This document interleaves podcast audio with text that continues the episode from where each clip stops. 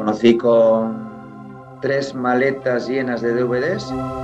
Es un chaval ya desde pequeñín de altas capacidades. Te dabas cuenta que tenía un disco duro en la cabeza. ¿eh? Por lo tanto, descubrir a una persona con ese potencial me, me dejó impactado. Cuando abre la boca y te habla de fútbol, te quedas con la boca ahí, ah, ah pues vale, joder. Una inteligencia y una, uh, y una capacidad uh, bestial. Una pasión desmesurada por el fútbol. Obviamente es un adelantado. En una conversación de 15 minutos pues no dudé en contratarlo, vamos, porque tenía algo especial.